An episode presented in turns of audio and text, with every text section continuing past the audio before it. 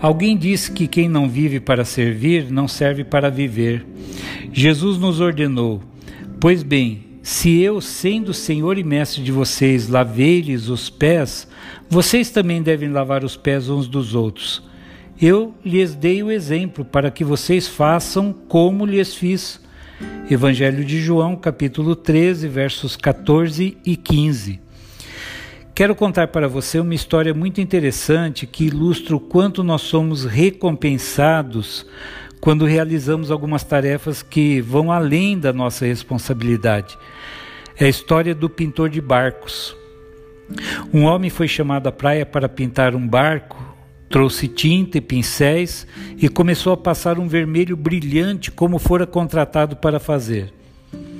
Enquanto pintava, notou que a tinta estava passando pelo fundo do barco.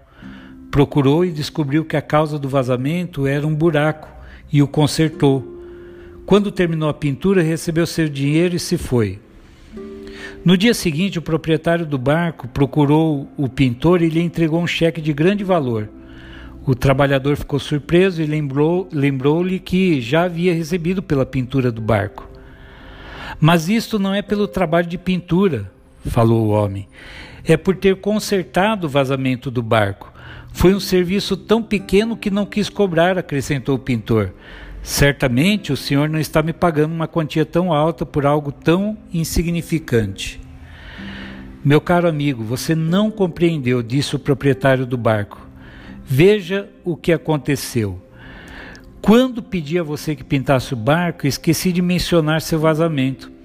Assim que a tinta secou, meus filhos o pegaram e saíram para uma pescaria. Eu não estava em casa naquele momento e, ao voltar e notar que haviam saído com o barco, fui tomado pelo desespero, porque eu sabia que o barco tinha um furo. Grande foi o meu alívio e também a minha alegria quando os vi retornando, sãos e salvos. Então examinei o barco e constatei que você o havia consertado. Percebe agora o que fez? Salvou a vida de meus filhos. Não tenho dinheiro suficiente para lhe pagar pela sua pequena boa ação. Agora me responda: você acha que Deus não se alegra quando você faz além do que a sua obrigação determina que você faça?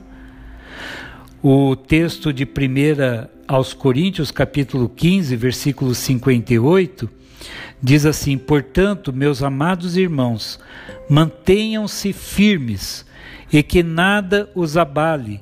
Sejam sempre dedicados à obra do Senhor, pois vocês sabem que no Senhor o trabalho de vocês não será inútil.